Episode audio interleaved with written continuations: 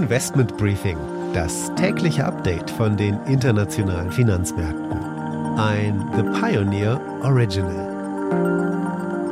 Einen schönen guten Morgen aus Frankfurt und herzlich willkommen zu den vorweihnachtlichen Spezialausgaben. Schön, dass Sie wieder mit dabei sind. Mein Name ist Annette Weißbach. Mein heutiger Gast, mit dem ich aufs neue Jahr schaue, auf die großen Trends in der Vermögensverwaltung, ist Stefan Keitel. Er ist CEO bei der Harald Quandt, kurz HQ Holding.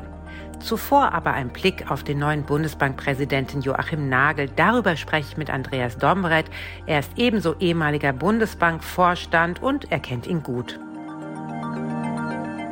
Vielen Dank, Herr Dombrett. Sie waren ja auch lange Jahre im Bundesbankvorstand und kennen Joachim Nagel unter anderem aus dieser Zeit. Wie schätzen Sie ihn denn ein als neuen Bundesbankvorstand? Also ich kenne Joachim von meinem ersten Tag in der Bundesbank an, als ich äh, eingetreten bin. In den Vorstand war er Zentralbereichsleiter für Märkte und hat an mich berichtet. Und es gibt dazu eine äh, lustige Anekdote. Er hat nach ungefähr sechs Monaten äh, sich mit mir einmal wieder getroffen, regelmäßig. Und da habe ich ihm gesagt, Herr Nagel, Sie sind so, haben wir uns noch äh, gesiezt, Sie sind so außergewöhnlich gut. Eigentlich müssten wir uns im Vorstand mal überlegen, wie wir Sie in den Vorstand der Bundesbank bekommen. Und da hat er etwas höflicher, als ich das jetzt ausdrücke, gesagt, also Herr Dombreth, wenn es eines Beweises bedurft hätte, dass Sie äh, noch nicht in der Bundesbank angekommen sind und sich in der Bundesbank nicht auskennen, dann haben sie den gerade erbracht, weil das wird es nie geben, dass ein Mitarbeiter bis in den Vorstand aufsteigt. Und das ist dann kurz danach, nach dem Rücktritt von Herrn Sarrazin geschehen. Und seitdem, seit meinem ersten Tag kenne ich ihn also. Ich halte sehr, sehr viel von ihm. Er ist sehr konzentriert, sehr diszipliniert. Äh, vergessen Sie nicht, dass er jeden Tag von Karlsruhe nach Frankfurt gefahren ist, weil er da wohnhaft war. Jetzt ist er in die Nähe von Frankfurt gezogen, aber weil er ja auch im Finanzkrisenstab jeden Tag da sein musste, teilweise nachts hat er dann im Gästehaus übernachtet und er hatte ja keinen Fahrer, erst als er in den Vorstand gekommen ist und musste auch morgens sehr, sehr früh losfahren, um in dem Verkehr äh, nicht aufgefangen zu werden. Er ist also diszipliniert, konzentriert, sehr fachkundig, sehr marktaffin, sehr umgänglich, hört gut zu und sehr loyal, also insbesondere zur Bundesbank. Genau, lassen Sie uns mal versuchen zu erörtern, wo er denn geldpolitisch steht. Ist er mehr eine Taube, wie man so schön sagt, oder eher ein Falke, wenn es gerade um den geldpolitischen Kurs auch in der Eurozone geht? Ja, also sagen wir mal so, er steht in der Tradition der Stabilitätsorientierung der Bundesbank. Das ist seine tiefe Überzeugung. Das hat er auch in den 17 Jahren bei der Bundesbank natürlich sehr genau verinnerlicht. Andererseits ist er aber auch pragmatisch und nicht dogmatisch und sehr offen für andere. Ich erinnere an ein Doppelinterview, was er einmal mit dem EZB-Kollegen, damaligen EZB-Kollegen Benoit Curé gegeben hat. Obwohl sie nicht immer einer Meinung waren, haben sie sich zusammen den Fragen einer Zeitung gestellt und das zeigt ihnen, dass er ähm, in der Lage ist, Brücken zu bilden. Das bedeutet aber nicht, dass er nicht stabilitätsorientiert ist. Und da kann sich Deutschland sehr auf Joachim Nagel verlassen. Er übernimmt ja die Rolle in einer schwierigen Zeit. Stichwort rekordhohe Inflation. Die Bundesbank wird auch medial eigentlich äh, verantwortlich dafür gemacht, da jetzt mal was dagegen zu tun. Wie kann er denn da überhaupt einwirken? Die Bundesbank hat einerseits nur eine Stimme im, von 25 im EZB-Rat, andererseits aber eine sehr, sehr wichtige Stimme. Viele, viele andere Zentralbanken achten auf das, was die Bundesbank sagt und schauen sich die Argumente sehr genau an. Also wenn der Vertreter Deutschlands im EZB-Rat oder im Single Supervisory Mechanism, im Aufsichtsgremium spricht, hören immer alle sehr genau zu und machen sich Notizen. Und jetzt geht es nicht nur darum, das Wort zu ergreifen, sondern auch Argumente gelten zu lassen und sprechen zu lassen. Argumente waren bei Jens Weidmann immer da. Und ich glaube, dass der Joachim da auch gut äh, anknüpfen kann. Aber er kommt eben, wie man im Englischen sagt, ohne Luggage at the door und hat eben die Chance eines Neuanfangs. Außerdem hat sich ja in der letzten Sitzung der EZB auch das Blatt ein wenig geändert.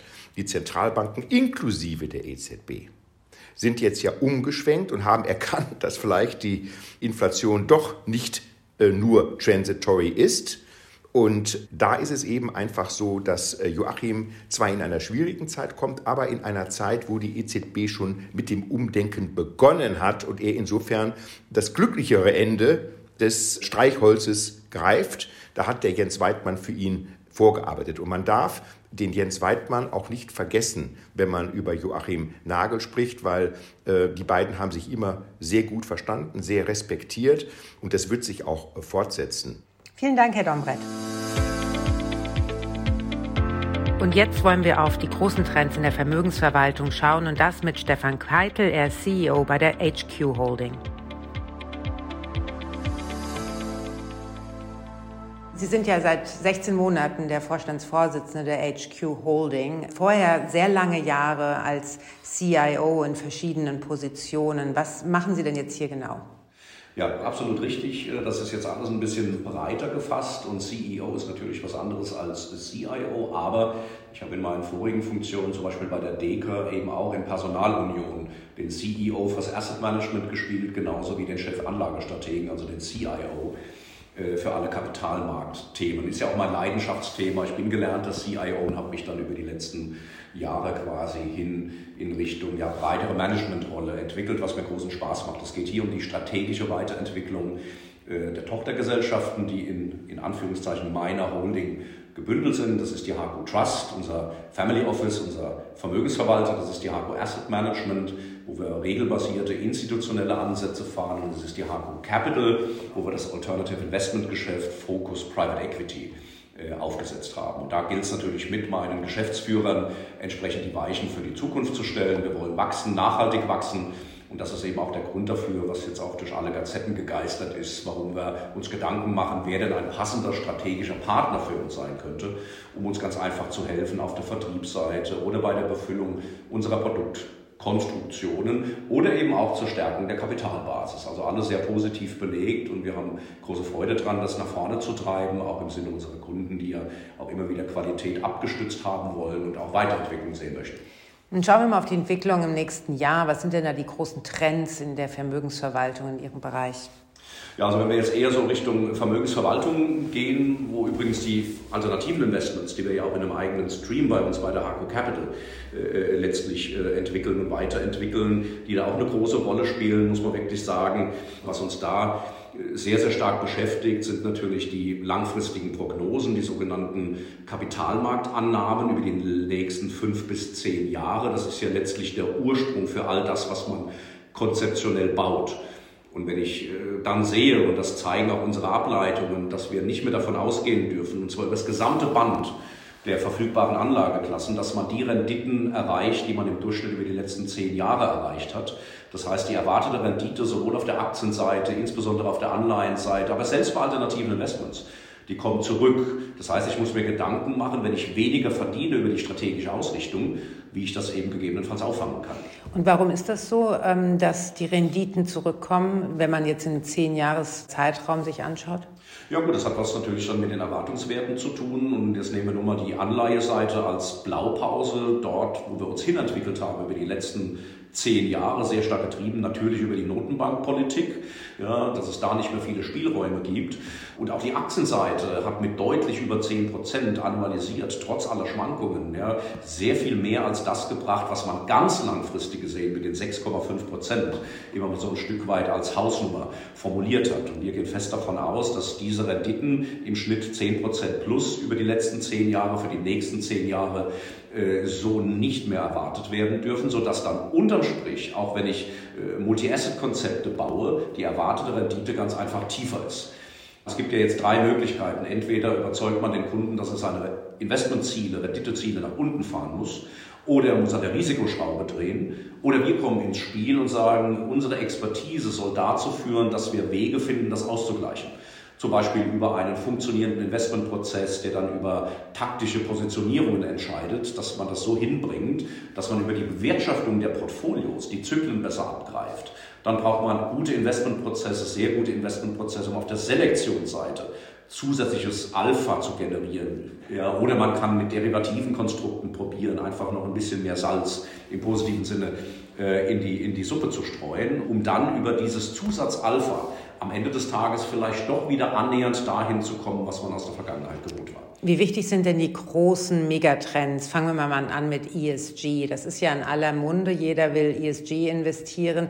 Aber man weiß nicht überhaupt nicht so ganz genau, was denn da eigentlich drin ist. So, wie sehen Sie das denn? Ja, absolut. Ich meine, ich äh, weiß das noch aus meiner Zeit als BVI-Vorstand dass die Industrie sich äh, überhaupt gar nicht einig war, was eigentlich unter ESG genau zu verstehen ist und äh, wie man diese Filter dann definieren soll und was da Inhalt bzw. nicht Inhalt sein sollte. Das hat sich äh, zwar in die richtige Richtung entwickelt, aber es ist immer noch unfassbar viel Intransparenz da. Was aber nicht wegzudiskutieren ist, ist, dass das ein Thema ist, was mehr als als eine Marketingkomponente hat. Früher hat jeder gerne über ESG gesprochen, weil das eher so ein, so ein Marketing-Touch hatte. Äh, jetzt ist es tatsächlich so, dass man nicht nur aus der institutionellen Welt klare Zeichen bekommt, dass ESG eine dominierende Rolle spielen muss in Zukunft, sondern sogar mehr und mehr auch von Privatinvestoren. Und hier muss man jetzt unterscheiden zwischen einer ja, kurzfristigen, kurz-mittelfristigen Sicht und einer längerfristigen Sicht. Also ESG, also vom Wesen her, für mich, für uns eher eine Risikomanagement-Komponente. Warum? Wenn man sieht, wie am Kapitalmarkt Unternehmen abgestraft werden, die diesen Grundsätzen nicht gerecht werden, dann sieht man, dass das natürlich gerade auf die Volatilität, den Risikoparameter entscheidende Auswirkungen hat. Das heißt, wenn man hier mit einer geschickten Strategie Filterung vorgeht, um Ungemach zu vermeiden, dann limitiert man das Risiko im gebauten Portfolio. Auf der Ertragsseite ist es eher was für die Langfristigkeit, weil es ist nachgewiesen, dass Unternehmen, die diesen Grundsätzen wirklich folgen, seriös folgen, dass die über viele Jahre tatsächlich auch bessere Geschäftsmodelle und damit auch bessere Ergebnisse vorzuweisen haben. Und dann hat es natürlich eine ganz entscheidende Auswirkung auf die Bewertungskomponente. Ein anderes Thema ist KI oder Artificial Intelligence, was ja auch gerade an der Wall Street groß gehypt wird. Ähm, wie betrachten Sie das denn als Investmentthema, also auch über den fünf bis zehn Jahren Zeithorizont? Also ich sag mal, das ist ein Thema, wo ich also schon überzeugt bin, dass es auch mehr und mehr Grip entwickelt in unserer Industrie. Und das hat natürlich was mit Informationsverfügbarkeit und Informationsverarbeitung zu tun. Der schlauste Kopf äh, stößt natürlich irgendwann an die Grenze, wenn zu viel Information äh, verfügbar ist. Und das muss ja alles gefiltert werden. Das bringt Ihnen ja nichts, wenn Sie aus allen möglichen Kanälen die Informationen bekommen. Das ist ja gut, aber Sie können sie irgendwann gar nicht mehr verarbeiten. Und das ist natürlich der besondere Charme der künstlichen Intelligenz, wo dann eben auch äh, über Algorithmen diese ganzen Informationen verarbeitet und in einen ja, Unternehmensselektionsprozess einfließen. Und deshalb denke ich, wird diese Komponente eher mehr Gewicht bekommen. Ist das ein Entweder-Oder? Nein, wie so häufig auf dieser Welt ein sowohl als auch. Ich glaube also ganz klar, dass das Portfolio Management in klassischem Sinne weiterhin seine Lebensberechtigung hat. Ich denke aber, dass als ergänzende Komponente das Thema KI, Algorithmus mit dazukommt. Denken Sie denn, dass Europa bei dem Thema KI hinterherkommt hinter China und den USA oder muss man sich Investmentmöglichkeiten lieber dort suchen? Na gut, ich denke, was die Technologie betrifft, also gibt es auch hier in äh, Europa kluge Köpfe. Ich meine, wir haben selbst bei uns unterm Dach ja äh, eine Mannschaft unserer Haku Asset Management, die sich eindrücklich mit diesem Thema beschäftigt und äh, die das in Produkte gegossen hat, die exzellent performen. Ich glaube, da kommt es jetzt gar nicht so stark drauf an, wo die Kompetenzen angesiedelt sind. USA, China, Europa. Ähm, denke, dass das auch relativ vernetzt alles vonstatten geht. Ähm, ich glaube, wo mir eher das Hinterherhinken als Problem äh, aufzukeimen scheint, ist sagen wir mal die Standortattraktivität, weil Sie haben ja auch das Thema ESG angesprochen. Äh, wenn ich sehe, was quasi jetzt alles vorbereitet wird in Europa, äh, an Gesetzestext beziehungsweise an Daumenschrauben, dann beschleicht mich das Gefühl, dass wir am Ende des Tages vielleicht die einzigen sind, die das so extrem versuchen umzusetzen, während die Amerikaner, die Chinesen und einige andere diesem Thema nicht diesen Stellenwert einräumen. Das heißt, das könnte dazu führen, dass wir in einen enormen Standortnachteil reindriften. Und das macht mir dann schon ein bisschen Sorge zum Thema Attraktivität von Europa. Das heißt, die Regulierung ja. wird es hier sehr ernst meinen und in den anderen Ländern eventuell nicht ganz so? So ist es. Hier wird ja gerne überreguliert. Ja, das muss man mal ganz klar so beim Namen nennen. Mich beschleicht das Gefühl, dass das zum Thema ESG auch passieren wird. Und das wird unsere Unternehmen sehr wohl in die Bredouille bringen, gerade dann im Wettbewerbsvergleich. Das wird ein ernstes Problem. Schauen wir uns noch ganz kurz das Thema Private Equity zum Ausgang an. Private Equity als Zumischung in Portfolios wird ja immer wichtiger. Wie wichtig wird das auch für also Anleger, die jetzt vielleicht nicht High Net Worth sind? Sehr wichtig und es gibt ja mittlerweile auch Konzeptionen, dass man über ja, bestimmte Strukturen eben auch hier die Tür für deutlich niedrigere Einstiegssummen öffnet. Wir versuchen eben auch für unsere Klientel da ein Stück weit was zu bündeln, was hervorragend funktioniert. Übrigens nicht nur Private Equity, sondern auch Private Debt, Infrastruktur äh, und Immobilien und diese Anlageklassen sind definitiv äh, nicht aus dem Portfolio wegzudenken. Im Gegenteil, und die Familie Quant ist ja da auch Vorreiter seit ganz, ganz vielen Jahrzehnten. Und die Quoten, die nehmen eher sogar noch ein Stück weit zu. Die erwarteten Renditen kommen zwar auch da zurück, aber im relativen Vergleich ist das eine unfassbar attraktive Anlageklasse und wird das auch bleiben, weil wir auch übrigens keine großen Änderungen in der Zinslandschaft sehen. Glauben Sie dann, dass die Politik oder die politischen Weichenstellungen gerade im Punkte große Investitionsplanung, mehr PPI, also mehr äh, Public-Private Partnerships, da eigentlich positiv sein werden für den Trend, weil es einfach viel mehr Investitionsmöglichkeiten geben könnte in der Zukunft? Ja, also das, da will ich gar nicht dagegen reden. Und ich glaube, das große Problem eher auf der Private Equity Seite ist, dass unglaublich viel Kapital zur Verfügung steht, was nach Anlage schreit, aber es einfach gar nicht mehr genügend Investment Targets gibt. Also das heißt, wenn man sich die großen Private Equity Gesellschaften mal anschaut, ja, die sind ja also wirklich zugeschüttet mit Geld und es ist natürlich unglaublich schwierig, dass eben ja, Geld, was zur Anlage schreit, auch wirklich nutzenstiftend zu investieren. Ich glaube, das ist eher die ganz, ganz große Herausforderung. Wie sehen Sie denn die Kapitalmärkte sich entwickeln für 2022? Grundsätzlich positiv, aber es hat halt schon einige Störelemente, sodass wir ganz stark davon ausgehen, dass wieder mehr Volatilität auch in die Märkte kommt, insbesondere in die Risikomärkte, also in die Aktienmärkte. Was sind die Steuergrößen? Ähm, Zinslandschaft, das Thema Inflation wird äh, aktuell sehr stark diskutiert. Äh, wir haben natürlich das Thema rund um Corona. Wir haben sich zuspitzende geopolitische Krisen, sollten wir nicht unterschätzen. Vor lauter Corona äh, hat man da irgendwie, habe ich das Gefühl, gar nicht mehr so richtig hingeblickt. Und äh, dann haben wir noch das Sonderthema China, wo wir ja gerade wissen, der Immobilienmarkt, Evergrande war da im Gespräch, ist angeschlagen und auch da gibt es ja doch ein großes Fragezeichen mit Blick auf die Stabilität oder was könnte das bedeuten in Sachen Dominoeffekt. Also das sind schon Risiken, die nicht zu unterschätzen sind, die sehr wohl auch geeignet sind, den Markt mal 10, 15, 20 Prozent, wie viel auch immer, in die Tiefe zu schicken. Aber das Grundmuster ist so intakt, dass wir davon ausgehen, dass unterm Strich eben auch fürs nächste Jahr wieder positive Renditen zu erwarten sind. Und wir rufen klar auf und dort, wo wir das auch diskretionär dürfen, machen wir das auch, dass man Rückschläge tatsächlich zum Nachfassen nutzt, weil es geht an der Aktie als Anlagemedium nichts vorbei. Die Zinsen bleiben vergleichsweise tief, auch die Renditen bleiben vergleichsweise tief, trotz der Inflationsdiskussion. Die wird wieder ein bisschen abebben, aber das Thema bleibt, aber die Notenbanken sind weiter äh, im Spiel. Wir erwarten wieder ein anziehendes Wachstum, wenn jetzt Corona uns nicht irgendwie den Totalstrich äh, durch die Rechnung macht, sodass Stagflation verschwindet und wir eher wieder ein bisschen Wachstumspfad sehen werden. Die Unternehmensergebnisse sind okay, die Dividendenausschüttungen werden erhöht und ich glaube, das Allerwichtigste ist dieser ja, diese Alternativlosigkeit, dieser Anlagenotstand treibt natürlich insbesondere die Real Assets und da gehören die Aktien dazu. Deshalb raten wir, Rückschläge tatsächlich dann auch zum Aufstocken von Positionen zu nutzen. Herr Keitel, herzlichen Dank für das Gespräch. Sehr gerne. Das war Stefan Keitel, CEO bei der HQ Holding, zu den großen Trends im kommenden Jahr im Asset Management. Investment Briefing, das tägliche Update von den internationalen Finanzmärkten. Damit war es das für heute. Morgen dann gibt es die letzte Ausgabe vor Weihnachten. Dann folgt mein Gespräch mit Dr. Fritzi Köhler-Geib, Chefvolkswirtin der KfW Bankengruppe. Mit ihr spreche ich über den wirtschaftlichen Ausblick für Deutschland. Wir schauen aber auch auf den Koalitionsvertrag, die Eurozone und die hohen Energiepreise. Jetzt aber wünsche ich Ihnen erstmal einen schönen Tag heute noch und hoffentlich dann bis morgen.